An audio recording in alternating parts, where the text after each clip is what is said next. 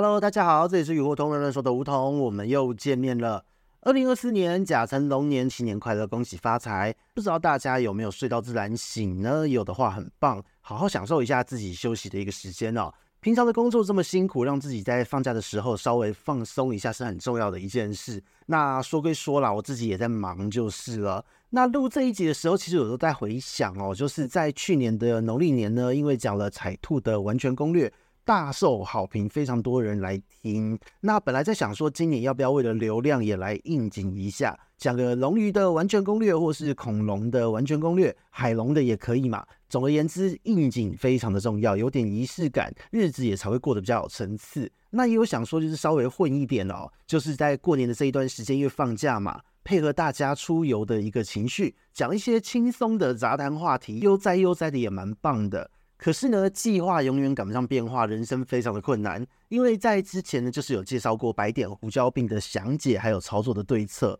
那一堆鱼友都来问说，哎，那个离形在哪里？呃，离形这一集录了没？怎么找不到？那还有就是熟识的鱼友还跑来考 C 我说，哎，吼吼，抓到了，一年了都还没有录好离形的这个介绍。那也刚好遇到现在换季嘛，就是离形的案例本来就会特别多，因为离形呢，它是一个平常就会有的一个案例，只是平常在它不是那么多的季节的时候，它就是零星的会来做一些咨询，可是，一换季就会大量的爆发。那这一次呢，就是在这个换季期间，又有大量的事主跑过来问，那在各大的社群论坛也都有很多的人在询问。那身为就是太阳狮子上升天平的男人呢，最不喜欢被刺激了，所以呢，就决定在这个应景的龙年话题，还有就是应付的杂谈话题之间呢，选择了就是应来的鱼病话题。所以呢，在这个大年初三，就是用离形的介绍和大家碰个面，也把这一个欠录音债、欠债大概欠了一年的这个御三家话题，点点病的御三家呢，把这个话题彻底结束掉。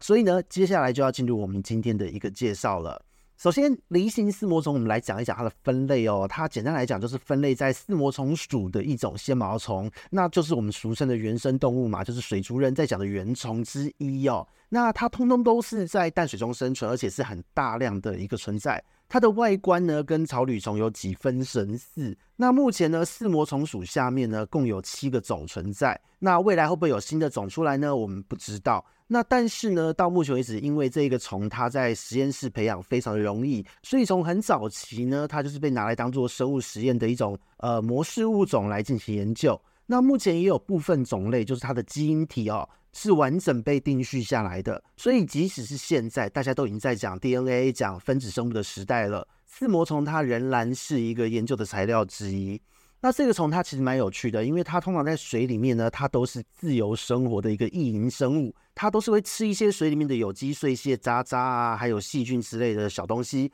那简单来讲，它就是我们环境中水里面腐生菌的一员。就是平常会在我们白棉啊、石头啊，还有就是鱼缸水底空间里面的一些缓流处，或是水流的死角处活动的一些生物。那因为呢，这一个虫它是有纤毛会运动的，所以几乎都是在这样的区域活动。那水流太小，那当然它就是比较不能够待在那个地方，所以呢，都会在缓流的区域为主哦。那这个虫呢，它因为在水中大量的存在，和水生生物的关系又是什么样的一个状态？那这些四膜虫里面呢，大部分的种类平常都是行遍地共生，就是帮忙分解掉环境中鱼的便便，那正常新陈代谢脱落的黏膜之类的东西。但有的时候呢，就是会变成具有感染力，可以伤害水生生物的一个病原的形态。就是我们在讲鱼病的时候，讲病原分类的时候，常常会说的环境中常在的一个刺激性的病原，就是呢说它在环境中随时都在。那但是呢，它逮到机会的时候，就有可能会变成能够治病的病原菌。所以呢，这个就是四膜虫的一个简单的介绍。那这个四膜虫呢，我们刚刚前面讲到过，就目前为止有七个种类嘛。那在这七个种之中，只有少部分是属于绝对性的病原，绝大部分都还是属于这种刺激性病原为主。那但是不论哪一种，当它感染到了鱼的身上的时候，都是会造成鱼很严重的一个病症，还有造成死亡的状况发生。那如果说我们要来看它是到底哪一个种的话，其实我们如果没有做到分子鉴定，是很难去确认的。那但是呢，在我们一般饲养之中，看病症的方面哦，就其实没有那么难辨认它。只要知道是四膜虫，不管哪一个种，它只要是四膜虫属的生物跑到了鱼的身上，大致上来讲都是会造成很严重的黏膜刺激。那这边呢，四膜虫和白点病、胡椒病这些御三家，另外两者的差异也蛮大的。因为呢，四膜虫是唯一一种可以完全入侵到体内环境之中，就是它可以分解组织，钻入肌肉里面啦，顺着血液循环到处跑，整个全身到处跑之类的。而且呢，这一个虫呢，它跑的位置非常的烦哦，就是呢，除了鳃、体表这一个御三家全部都能攻击的基本款部位之外，依照不同的四膜虫种类呢，它入侵鱼体之后，它顺着这个循环，甚至可以跑到肾脏啦，还有刚刚我们讲到的肌肉啦，还有脑部的组织里面，会造成脑部溃疡。再来就是生殖腺也会有，还有就是心脏、脊柱这一些地方。那特别是说你的鱼只如果是鱼苗的这个阶段。只要四膜虫跑到这个鱼苗的体内，很容易就会造成短时间内大量的死亡。而且呢，跑到体内脏器组织的这一些虫呢，基本上是杀不死的，你没有办法治疗的。因为呢，我们一般的药物是没有办法渗透进去这一些地方。那如果说它是跑到肌肉的时候，你用药物或许还能杀死，可是也要注意到，如果杀死这个虫体之后呢，因为这个虫会顺着血液循环，它的尸体被到处冲嘛。那在这个免疫系统完全清除掉这一些呃虫的尸体之前呢，这时候如果它又刚好塞到一些重要的器官的血管、重要脏器的这个血管被因此堵住的话，你的鱼也有可能会因此莫名的就暴毙了。所以这也是为什么这个病非常讨人厌的一个主因。因为呢，当你的鱼感染到这个病的时候，基本上就是处于一个呃，你治疗也不是，不治疗也不是的状态。如果你不治疗，当然就不用说嘛，当然是没救的。可是只要你错过了一开始感染体表阶段而已的这一个黄金处理时间，让这个虫呢分解掉了鱼的肌肉，进入了鱼的体内，那你就要有觉悟了。就是呢，在治疗的当下，它会有非常高的一个死亡率，而且不分鱼种哦，就是几乎所有的鱼都能够被感染。那一旦被感染到体内，可以说是不管你这个操作的人多有经验，都是处于一个束手无策的状况，你只能两手一摊，就是啪没了这样的状态。因为呢，这个时候就是在赌运气，有很大的程度是一个运气的成分，看记录体内的虫体数量有多少，有没有塞到重要的地方，都会影响到它之后的存活率。那在这边呢，也要特别强调一下，就是呃，很多的鱼种都可以被这个四膜虫感染嘛。但是呢，有一种就是历史悠久、大量被饲养、也高度品系化的鱼哦，就是孔雀鱼。它这个呢，很容易跟四膜虫中其中的一种有很好的这个亲和力，感情非常的好。那这个虫呢，只要感染到这个孔雀鱼的身上，它就会造成类似柱状病的症状，就是呢会造成身体的肌肉局部发白肿胀。那鳞片呢，甚至会立起来，接着同时会覆盖大量的粘液，因为会受到极强力的一个刺激哦，所以呢，在很短的时间内就会死亡，甚至呢，这个也被称为是孔雀鱼病，就好比说，呃，孢子虫感染了灯鱼，就是所谓的灯科症，那是一个非常严重的疾病。那如果是四膜虫感染了孔雀鱼，就叫做孔雀鱼病，一样是在孔雀鱼非常严重的一个疾病，所以这是我们特别要注意到的。那大部分呢，在遇到了孔雀鱼感染到这个四膜虫的时候，基本上都很难救得回，所以在很短的时间内会把发病鱼只都移除掉。那没有发病的鱼只呢，就是会移到一个全新干净的环境中。那这个时候就是会去做观察的一个操作，那就是尽量避免让他们继续待在有大量这个四膜虫的这个水体之中哦。所以这个是一个孔雀鱼的特例。那这边呢，其实也要跟大家分享一下，就是我每一次其实在看这个关于四魔虫的一些研究，每次看呢都会觉得看起来像是鱼版本的一个吃脑变形虫，就是呢在去年很容易上了保洁节目的这一个食脑虫的这一个话题，因为呢这一个虫在鱼的身上，它的杀伤力非常惊人，跑到哪就吃到哪。那好是好在说这一个虫它不会感染人，但是这一个症状会这么严重，其实也算是合理的一个状况。毕竟呢，在大部分的时候哦，这一些虫呢，在水中都是自由生存的一个定位。那它是一个非常大量存在于水中，能够分解各式各样东西的生物。那这些自由生活的原生动物呢，只要它入侵到生物体内的时候，自然也就是什么东西都能够分解利用了。它跑到哪里就分解到哪里，所以肌肉、脑部、心脏所有的地方，它都能够分解利用。所以呢。这也是为什么离心丝膜虫感染的时候，比起点点病的御三家，这其中的另外两种就是白点和胡椒，这两种是属于绝对性的病原，就是它没有宿主就会惨死的一些寄生虫。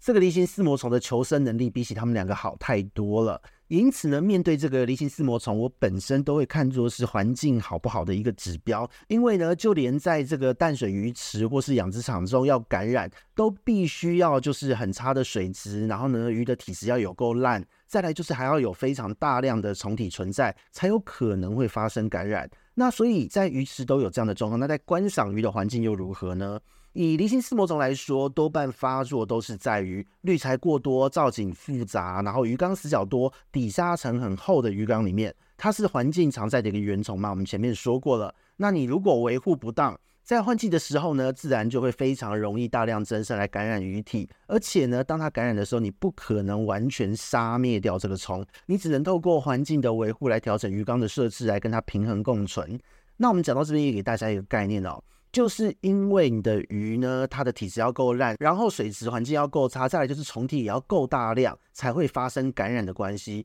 所以呢，这样子的一个通则也适用于所有的一个刺激性病原。那不管是原虫还是细菌，这些生物平常在环境中都没事，都可以帮助你维持环境的整洁。可是当它到达了可以致病程度的时候呢，都会非常的恐怖。那离心丝膜虫和产气单胞菌就是属于这一类的生物。所以呢，这边是关于离型丝膜虫的一个简单的介绍。那接下来呢，我们就要来跟大家讲一讲哦，就是呢，在大部分时候的症状是什么样子的一个状态。我们撇除孔雀鱼，就像前面讲到的，会很像柱状病的一个状况。那但是呢，孔雀鱼感染离型和感染柱状最大的差别在哪？其实差别就是在于感染了四膜虫的这个孔雀鱼呢，它的黏膜，它的这个病灶的地方黏膜会大量的增生，覆盖住它这个凸起的肌肉处哦。那如果是柱状病，就不会有这么大量的一个黏膜，所以黏膜的增生与否会关系到你接下来的治疗方案，也要请大家多加的留意。那如果是其他的鱼只呢，也请你稍微注意一下，就是呢，在鱼只身上如果出现白色小点的时候，你就稍微靠近一点看。如果鱼的身上呢，它的这个点点呢，它的这边缘的地方轮廓是比较模糊的，就是这个点每一颗点它的边缘都糊糊的感觉。那形状呢，也不是正圆形或是很方正的椭圆，而且点的数量还蛮少的时候，鱼就开始喘。那这个每一颗点呢，它的颜色又没有像白点病的那么白，甚至呢，有一些点会带有鱼体色素的一个色彩，就比方说。这一个点，它是发生在鱼黑色的地方，这个点看起来就有点好像带有黑色素，灰灰黑黑的。那如果它这个点呢是长在橘色的地方哦，就是可能金鱼的玩家比较惊艳，长在金鱼体表橘色的地方，你就会发现这一个点它也带有一点橘红色的色彩在。那这个时候呢，这些点很高几率就是离型丝膜虫了。那如果说再搭配其他的环境条件，就比方说你的鱼缸环境，呃，先是滤材叠成灵骨塔，叠得超高超多滤材，那里面又以石头、陶瓷滤材为主，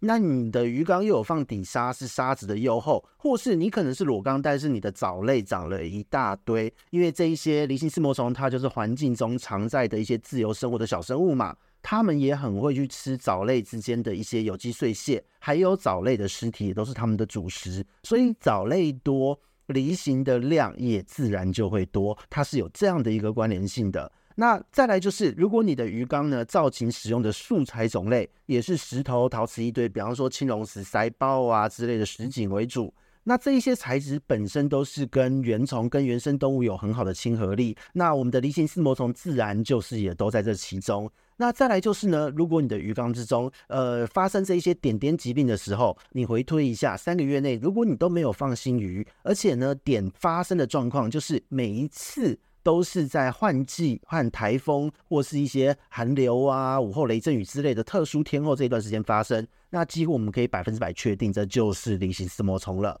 那这个东西可以治病的时候，我们前面有讲过，它一定要有鱼体烂、环境脏、病源多这三个条件要吻合。那这三者之间呢，就是所谓的鱼病三要素嘛。那这鱼病三要素之间，它本身在你的鱼缸之中，它一定是互有因果关系，而且还会有恶性循环的产生。所以，如果一旦呢，你的鱼遭受感染，通常黄金操作时间大概都不会超过两天，只要你拖超过时间哦，很容易感染的程度呢，就会让这个虫体进入到鱼的体内循环系统之中，那你治疗过程的死亡率也会因此直线上升。那就算你治好了，也会有很大的机会呢，就是在之后两到三个月内暴毙，因为它并不是一个完全痊愈的状态。那也有可能在这样子的一个状态之下呢，因为它某一些脏器受伤了嘛，所以会导致长期的一个体质的虚弱。所以呢，只要你看到症状，看到身上有点，呃，请你就是立刻处理就对了。否则的话，四组朋友们，请你一定要有就是可能会死大半或是倒缸的心理准备哦。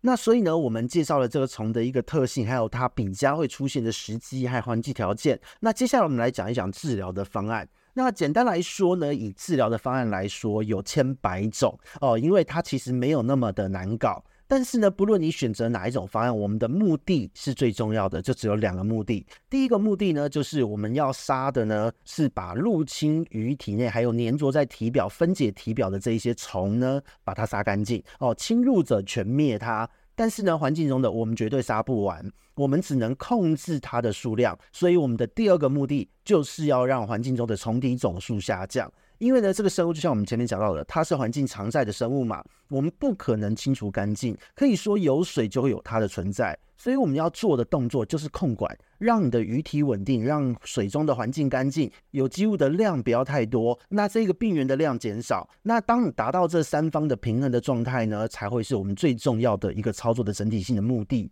那这边也可以跟大家再回忆一个都市传说，就是我个人的小小怀疑，就是在早期的时候，大家都会说要定期驱虫，不驱虫会有白点，换季会感冒嘛。其实我个人呢，认为很大一个部分，很大一个程度，可能都是在讲这个梨形丝膜虫，因为早期大家看到点点玉三家。白点胡椒梨形是不会分的，反正看到了白色的点点出现，都统称为白点病就对了。那这些所谓的换季会感冒呢，其实也就是环境、鱼体、病原三方的这个平衡，在换季的时候呢，由于就是温度啊、光照啊、气压的变化，所以这一个平衡状态自然就被打破所导致。但是呢，在过去，我们大家没有这样子清晰的脉络可以去厘清这一件事。现在大家知识清晰了，就可以厘清这一个所谓的都市传说。其实这一切都是有脉络可循的。所以呢，那我们话讲回来哦，当我们现在知道两个面对梨形操作的一个目的了，那现在我们要杀死这个跑到鱼体里面鱼身上的这个虫，我们该怎么杀呢？首先，我们就来讲一讲，在这一个鱼体表的虫该怎么办。因为呢，有很多人都会觉得非常的头痛，到底该怎么杀比较好？好像永远都杀不干净。但这边就要跟大家讲哦，事实上这个虫真的杀起来还蛮容易的，比你想象中单纯许多。简单来说，就是你把鱼先移动到干净的水体，就是所谓的治疗缸。那这个缸子呢，就是只有打气时、PVC 管，那简单的带动水流就可以了。那在初期体表感染的时候，我们到底要添加什么样的东西来杀这个虫呢？呃，坦白说。在初期只有体表状态的时候，你如果发现的时间够早，你只要用盐巴千分之三到五，或是亚甲蓝五到十 ppm，或是孔雀绿二 ppm，那过锰酸钾或福马林二十到三十 ppm，用短时间高浓度药浴的方式操作。或是说用硫酸铜零点五到一 ppm 之类的，坦白说就是用什么都好杀，它什么都怕的一个状态。那你只要搭配换水和补药的这个操作，两到三天的时间就可以杀掉体表附着的一个虫体。那这个部分呢，其实也是所有就是呃环境常在的刺激性病原的一个通病，就是呢，它们本身厉害的地方是在于它们什么东西都可以分解，什么东西都可以利用。但是因为它在环境中量非常的大，所以呢，要控制它也不是那么困难。大致上它都是什么都怕，可是又是什么都不怕，因为它会死掉大部分，但是又不会全死透，一下子就可以又补回来它的一个族群量。所以在这样的状况，在每次咨询的时候，我也都会强调，就是呢，梨形请你来咨询，因为呢，我要先知道你的环境设置，我要先知道你的照顾习惯，先知道你的鱼体能耐什么样的操作。我才能给你最适合你的一个操作方案，因为呢，要杀它真的很容易，可是要完整的杀掉它，而且要能够让你的鱼不留下后遗症，将治疗过程的伤害减到最低，那么咨询是有必要的，因为方法实在太多了，但是哪一套方式才能够做出最好的操作？这个时候就是我们这些专业顾问、专业人士的一个服务范畴了哦。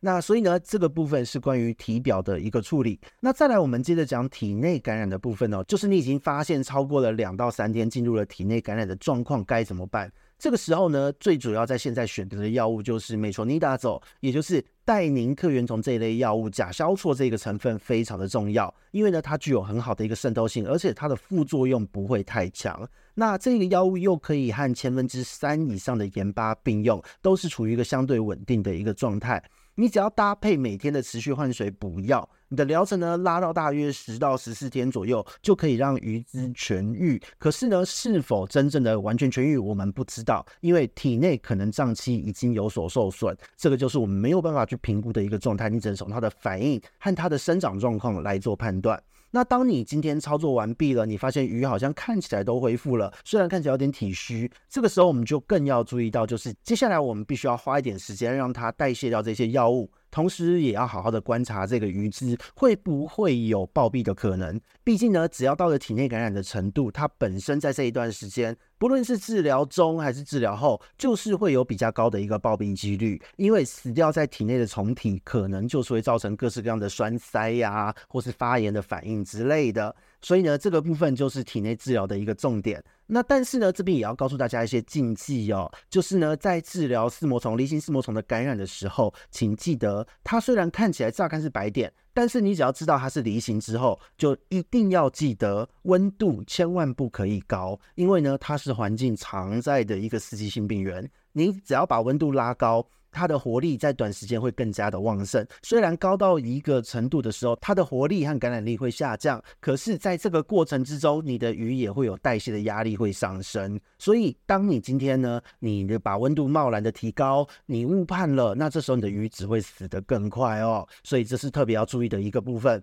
那再来就是强烈的建议大家，一定就是要把鱼只呢在治疗之前移动到完全干净的水体，就是只有一个缸子、一个整理箱、一个水桶都好，而且一定要记得不可以喂食，你就是只要再用这个桶子有它简单的躲藏处，还有打气的设备，让水循环就可以了。如果说你今天没有把鱼呢移动到干净的水体，而是选择在主缸内治疗，那治疗就算了，你还选择喂食的话，你可能会在这个治疗的过程会治到你想哭哦。因为呢，原本在这个主缸的环境中就都是虫了，它就是环境常在的一个虫嘛，在水中到处都是。那你的鱼缸中又会有各式各样的有机碎屑，所以如果你在主缸治疗，只会增加你的治疗难度，还有你的治疗时间哦。所以呢，总归而言，介绍到这边。关于离心丝膜虫呢，它的防治关键其实是在于和平共存，保持平衡，预防绝对胜于治疗。那与其说要大量的下药、定时下药之类的操作做预防性的操作，那不如我们大家换个概念，就是呢，在一开始我们就不要让这一些虫有这么多东西吃，有这么多的空间可以住。这样子的话呢，这些虫的总量不管怎么做都不会多过头。那在换季之类的时候呢，也就不会那么容易出事了。所以，因此呢，就是你的日常照顾之中，我们在选择鱼缸的时候，在帮鱼缸布置环境的时候，滤材材质的选择，还有滤材总量的控管，就会是我们最重要的一件事。因为呢，这一些虫很容易会卡在这些地方嘛，它会持续的吃各式各样的有机碎屑。那你可以想想看，它会卡在哪里？什么白棉啊、石头啊，号称孔隙越多的陶瓷啊、超厚的底沙啊，这些都是他们会很爱的地方。所以为什么会要求就是呃，你的滤材要适量，而不是要塞爆？其实呢，有很大的一个成分，也就是为了要降低它们的一个数量。而且呢，你还要注意到。就是这一些环境常在的原虫，在它们直接咬上鱼身体之前，这一些虫呢，它们也是会新陈代谢，并且是生物嘛，它也是会排泄的。那这些虫呢，它们代谢出来的东西，它们不要的东西是什么？就是所谓的自由基哦，游离基这样子的东西，它是会造成鱼质的黏膜刺激、内脏发炎等各式各样，我们可以说是全方位的刺激，从外到内，各式各样的刺激都会有哦，也会造成鱼质内脏的一个慢性伤害。那在外观来看呢，我们就可以很明显的看到黏膜会明显的增生，鱼会莫名的喘。那这个过程时间可以拖很长，可以拖几个月。那如果说今天折磨久了，你的鱼撑不住了，你在这个时间点虫子又过多，那就真的不能怪他们了，因为这时候你的鱼的身体对它来讲跟食物差不多，就是它们直接会咬上鱼身体的时候了。那这边呢也是呼应到我们前面讲的，请你在治疗的时候一定要把鱼移动出去单独处理。主缸呢，我们都会建议，如果你遇到的是离心丝膜虫。我都会建议你直接翻缸大整理，而且减少或是重新配置你的滤材量，才是一个根本的做法哦。所以呢，我们介绍到这边。重点的逻辑都讲完了，那至于说详细的机制关联是怎么样的顺序，就请大家直接选购我们的应用通课程了。那课程中呢是有简报、有字幕，外加呃病原环境鱼体的因果关系，还有就是在中间所有的操作天候变因的一个关联性的详解。那如果说过年的期间没事干，大家不妨可以考虑一下拿红包钱来自我投资在兴趣哦。因为呢，如果一个兴趣你想要玩长期的话，那么正确的知识，我相信绝对是支持你在走这一条路能够走多远的一个最大的根基。所以呢，以上是我们今天要带给大家的一个内容。希望大家呢都能假期顺心哦。接下来一路就是到元宵节的期间，都可以享受年假的气氛。那虽然说年假气氛很好啦，但是也要提醒一下，这一段时间也是季节变化的时间。如果你今天照顾得好，你的鱼况良好哦，我们说这个是期末考期间哦，期末考考得好的话，那你的鱼可以繁殖育苗，就是可以为你的鱼留下很好的后代。那如果说今天你是照顾不好，或者是环境太过复杂的朋友，在你听完这一集之后，请你就务必就是要谨慎的观察一下，观察你的鱼体表各式各样的状况。如果有梨形之类的问题呢，请你就是在把鱼只移出治疗的同时，主缸内务必一次彻底的清洁干净，而且呢，好好的去重新评估一下自己的照顾方式，来调整你的造景，还有就是你过滤器的一个配置。那我们这边呢是与梧桐软软说的梧桐，在这边呢跟各位拜个年，祝福大家就是龙年行大运，事事顺利顺心。那么我们下次见，拜拜。